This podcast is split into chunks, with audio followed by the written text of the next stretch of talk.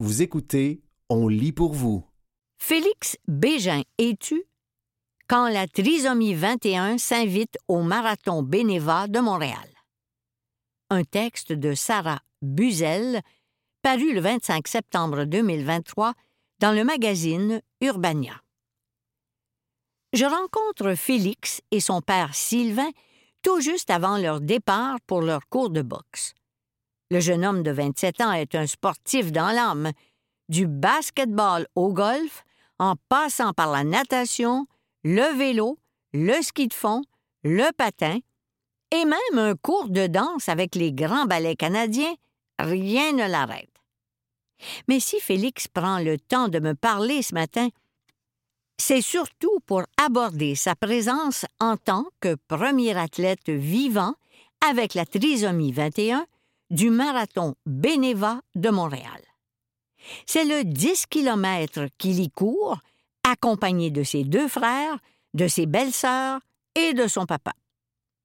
Si de plus en plus de personnes ayant la trisomie 21 pratiquent des sports variés, la présence de Félix au marathon contribue à promouvoir le fait que beaucoup de trisomiques fassent de l'exercice.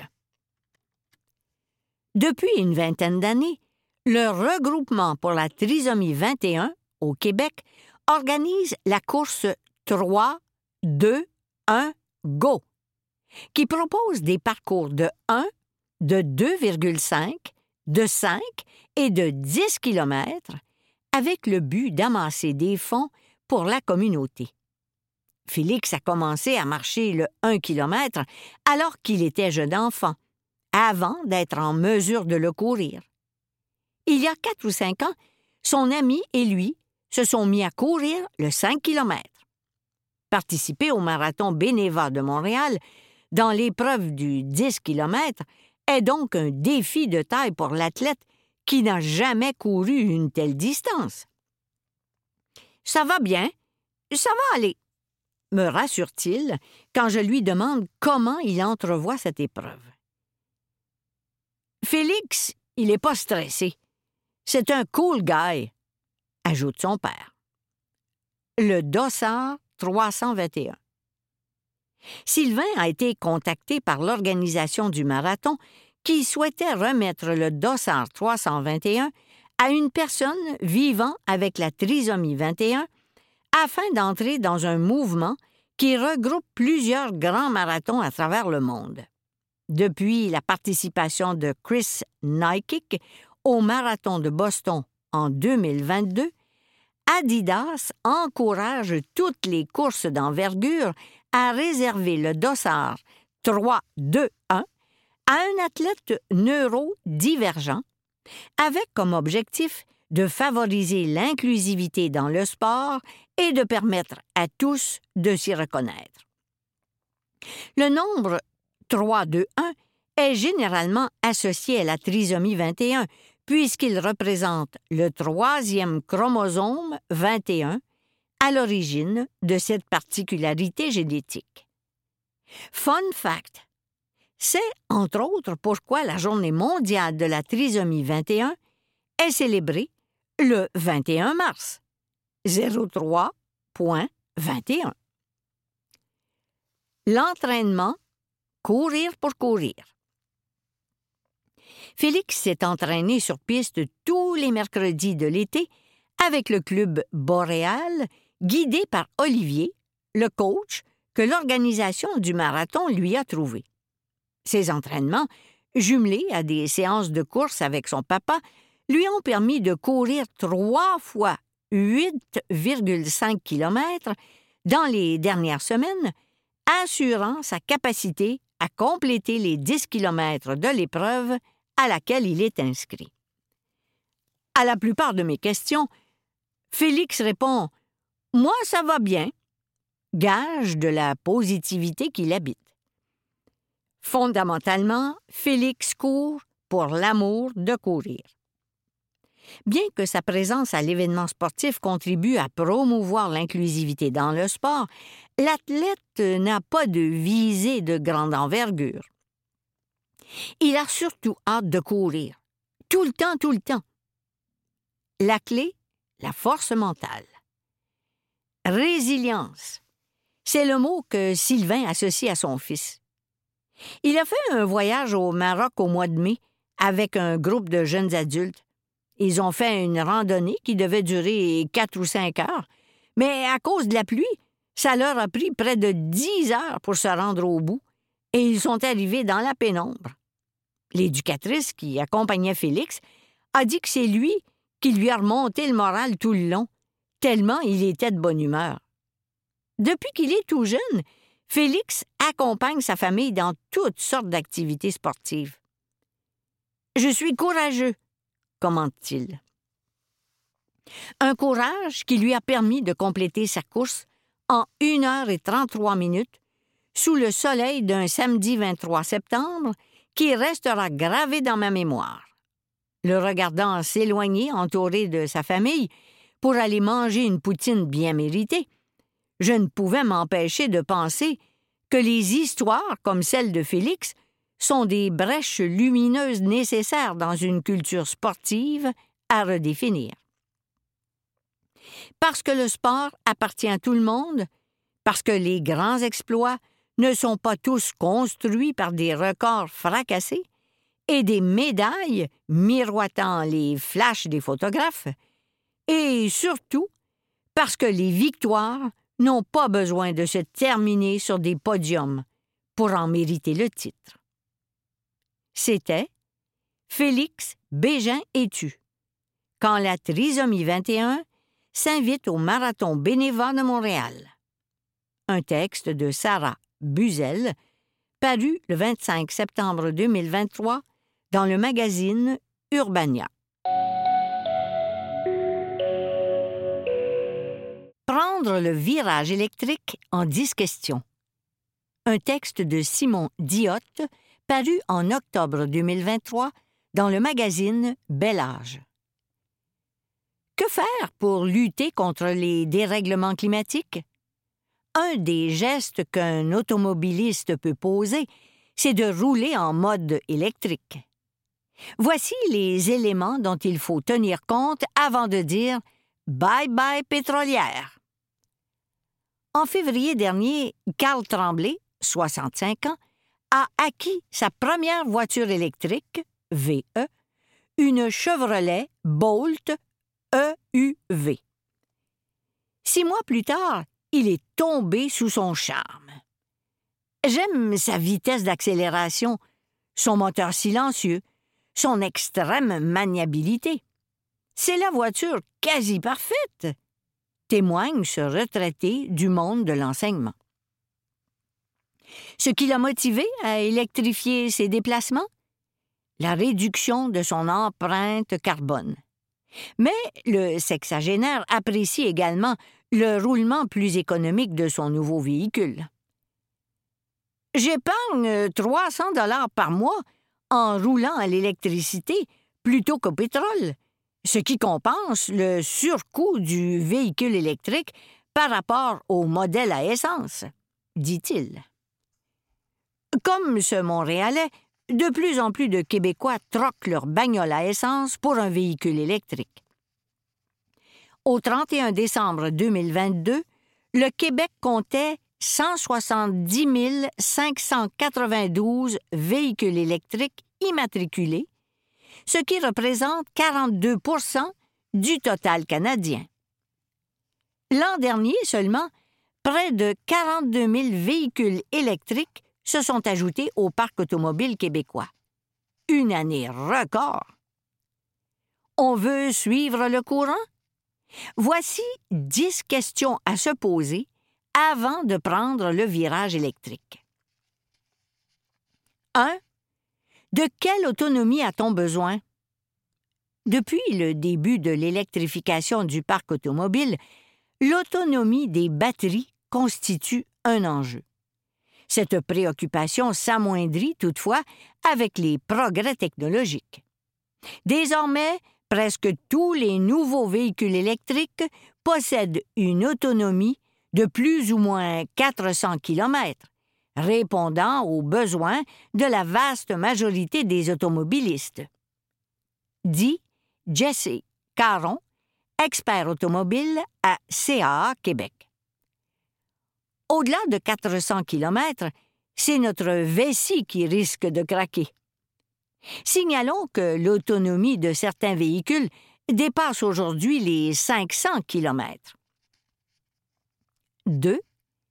Quel est l'impact du froid sur l'autonomie? En hiver, la baisse d'autonomie varie de 30 à 50% Cette chute dépend de la température extérieure et du modèle de voiture, certaines étant plus sensibles au froid que d'autres, prévient Jesse Caron. Mais pour subir une baisse de 50 il faut qu'il fasse vraiment froid. Et les températures sibériennes se raréfient avec le réchauffement climatique, ce qui peut s'avérer avantageux pour les détenteurs de véhicules électriques. Il faut prendre en considération qu'en hiver, rares sont les gens qui parcourent de longues distances.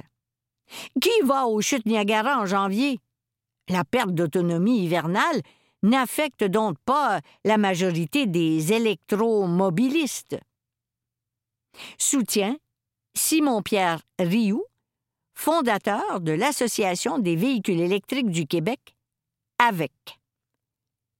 Pour évaluer l'autonomie dont on aura besoin, on tient compte de la longue distance qu'on parcourt le plus souvent, par exemple de la maison au chalet, en considérant que l'autonomie du VE peut chuter de 30% en hiver. 3. Peut-on réduire l'impact du froid? Le couperet de l'autonomie, provoqué par une perte de capacité de la batterie et par les conditions routières hivernales plus difficiles, neige, vent, résistance à l'air, etc., ne constitue pas une fatalité.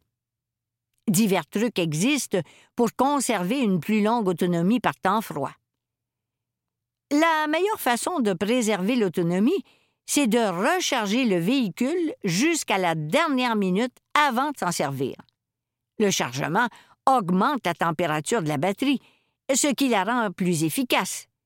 Explique Stéphane Pascalon, président du club Tesla Québec, une association qui promeut l'électrification des transports depuis 2013. Autre truc, préchauffer l'habitacle du véhicule tout en se connectant à une borne de recharge. On puise ainsi l'énergie provenant de la borne plutôt que celle de la batterie. L'entreposage dans un garage s'avère aussi bénéfique. Une fois sur la route, on utilise les sièges et le volant chauffant plutôt que de réchauffer l'habitacle, qui est plus énergivore, et on diminue notre vitesse de croisière. En roulant à 95 km/h plutôt qu'à 110 km/h, la consommation énergétique baisse radicalement, ajoute M. Pascalon. 4. Comment calculer le temps de recharge? À cette question simple, pas de réponse simple, car il existe plusieurs options de recharge. Prise de 120 volts? La recharge sera très lente, avec un gain d'environ 6 km par heure. C'est une solution de dépannage, dit Jesse Caron de CA Québec. Borne rapide? On les désigne aussi comme euh, bornes de niveau 2. Ce sont celles qu'on installe à la maison et sur les lieux de travail. Branchées sur un circuit de 240 volts, comme une cuisinière, elles augmentent la capacité de la batterie jusqu'à 40 km par heure. On recharge la batterie durant la nuit et le lendemain, elle est pleine, mentionne Simon-Pierre Rioux de l'AVEC borne de recharge ultra rapide. Aussi désignée par le sigle BRCC pour borne de recharge à courant continu. Elles servent de mode de recharge durant les longs déplacements. Leur puissance varie de 50 à 350 kWh. À 50 kWh, on gagne 240 km et plus d'autonomie par heure. 5. Combien coûte la recharge? Au Québec, l'électricité se vend à prix d'aubaine, alors autant en profiter. Le guide Roulon électrique estime qu'il en coûte sept fois plus cher de rouler au pétrole, à 1,75 le litre, qu'en mode électrique. Toujours selon cette campagne menée, entre autres, par le gouvernement du Québec, en parcourant 20 000 kilomètres, un électromobiliste économise 2 810 dollars par année en frais énergétiques. 6. Où peut-on recharger un véhicule électrique? En plus des bornes à domicile, il existe un vaste réseau de bornes publiques au Québec, l'équivalent des pompes à essence dans le monde de l'électromobilité. Le réseau le plus important est le circuit électrique que pilote Hydro-Québec avec 4533 bornes de recharge. En ajoutant les autres réseaux privés, le Québec compte 9095 bornes publiques, soit un nombre supérieur aux stations d'essence. 2821 stations en 2019. 7. Combien coûte l'entretien d'une voiture électrique? Par ici les économies. Car les voitures sans pot d'échappement sont dotées d'une mécanique beaucoup plus simple, qui facilite leur entretien. Pas de changement d'huile, pas de liquide refroidisseur, pas de courroie, alouette. Il en résulte des économies annuelles de 40 à 50% comparativement à une voiture à essence. Ça ne veut pas dire qu'on ne visite pas notre garagiste de temps à autre, dit Jessie Caron de CAA Québec. Après tout, les pneus s'usent, les essuie-glaces aussi. Quant aux freins, ils exigent une attention particulière, car ils sont moins actifs dans un véhicule électrique en raison du freinage régénératif, une technologie qui récupère l'énergie du freinage tout en rechargeant la batterie. Les freins ont donc tendance à rouiller, souligne l'expert de CAA Québec. 8. Est-ce que les véhicules électriques coûtent plus cher? Oui, on en est encore loin de la parité. Malgré les incitatifs financiers, le coût d'un véhicule électrique reste supérieur à celui des voitures à essence affirme Jessie Caron. Ce qui dort la pilule, ce sont les économies en énergie et en entretien qui s'en suivent. Plus on roule, plus le retour sur investissement se fait rapidement. Renchéri, Simon-Pierre, Rioux. 9. La batterie tiendra-t-elle le coup?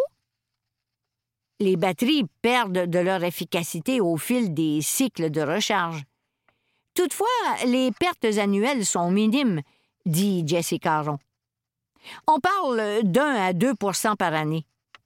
La plupart des manufacturiers garantissent leur batterie pour une durée de huit ans ou 160 000 kilomètres et assurent qu'elles conserveront au moins 70% de leur capacité pendant cette période.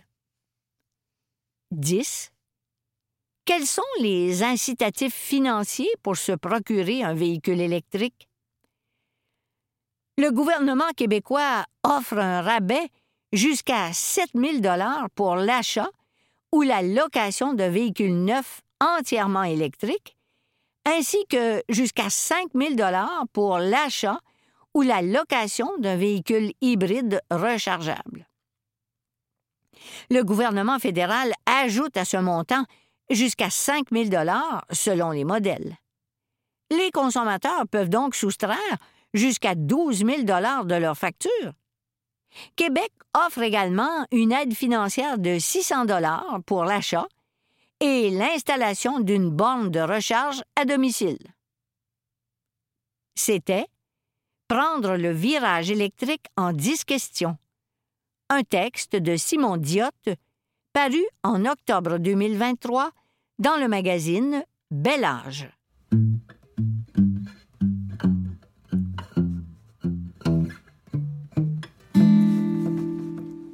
Investir dans le nucléaire serait un recul. Un témoignage d'Hélène Barry paru le 12 octobre 2023 dans la presse. À plusieurs endroits dans le monde, dont le Québec, l'énergie nucléaire revient dans le débat comme une option possible pour répondre à la demande croissante d'électricité sans augmenter les émissions de gaz à effet de serre. Un retour au nucléaire serait une erreur, selon Michael Schneider, analyste indépendant et spécialiste des politiques énergétiques et nucléaires, qui était conférencier mercredi 11 octobre à Montréal. Il a répondu aux questions de la presse. L'urgence climatique force le monde à trouver des solutions pour réduire les émissions de gaz à effet de serre, GES. L'énergie nucléaire, qui n'émet pas de GES, semble vouloir faire un grand retour en popularité. Il faut distinguer les perceptions et la réalité. La perception est que tout le monde construit des réacteurs nucléaires. Dans les faits, la production nucléaire a baissé de 4% dans le monde l'an dernier. Il y a eu plus de réacteurs arrêtés que de réacteurs mis en service. Le parc nucléaire actuel est vieillissant, son âge moyen est de 31 ans. Les projets en construction sont en Chine ou dans l'industrie russe. Ailleurs, on n'investit plus. On parle d'urgence climatique, donc du facteur temps. Pour moi, l'échéance vraiment capitale, c'est 2030.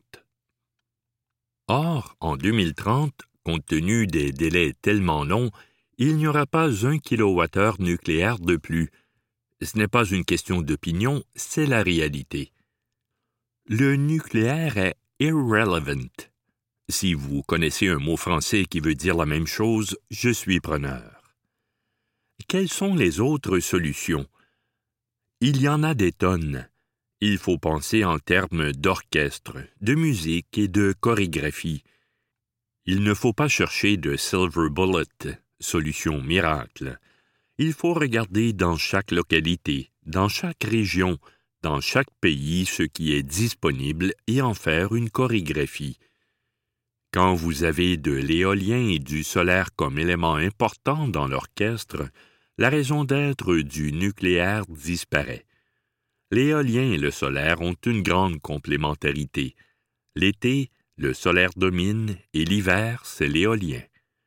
Et si on ajoute du stockage et d'autres moyens pour rendre ça équivalent à l'énergie de base comme le nucléaire, le résultat est phénoménal.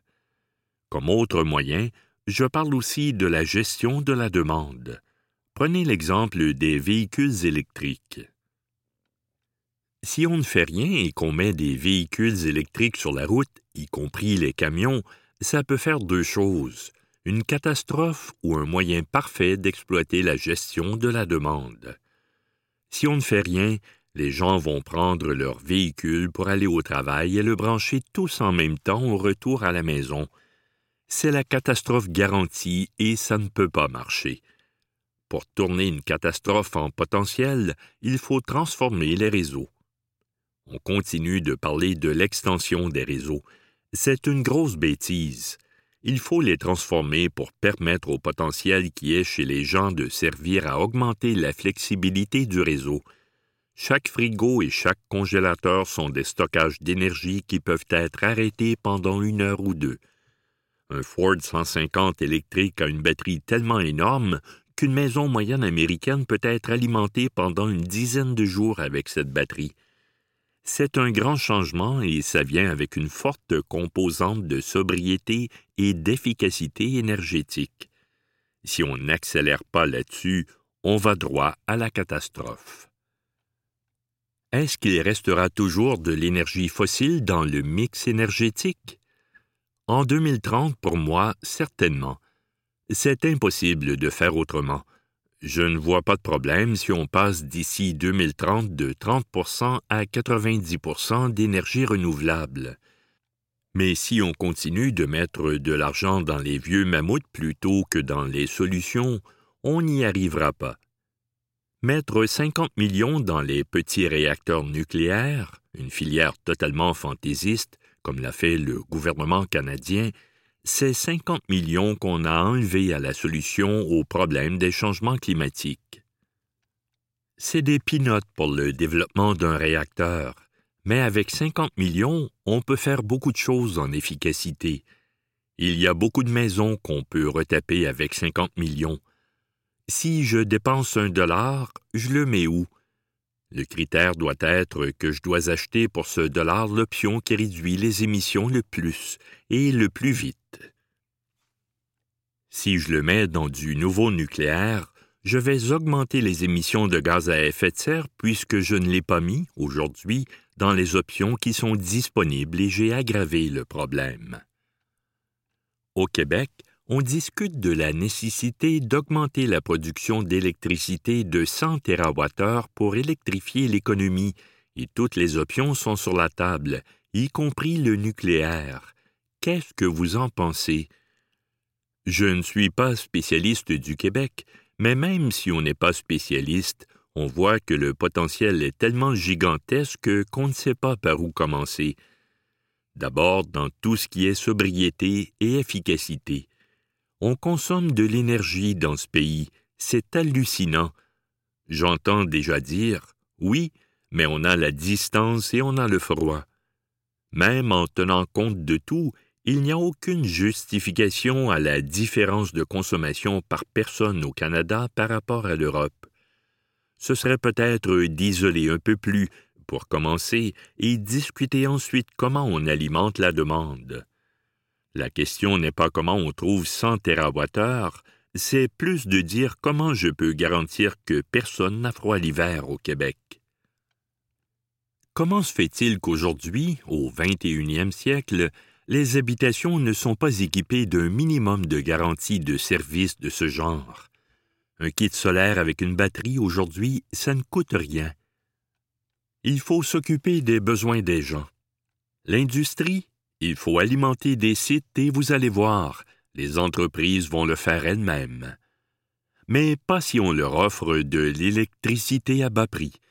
Le problème est plutôt là. Il faut se demander si on a une politique cohérente. C'était Investir dans le nucléaire serait un recul. Un témoignage d'Hélène Barry paru le 12 octobre 2023 dans la presse.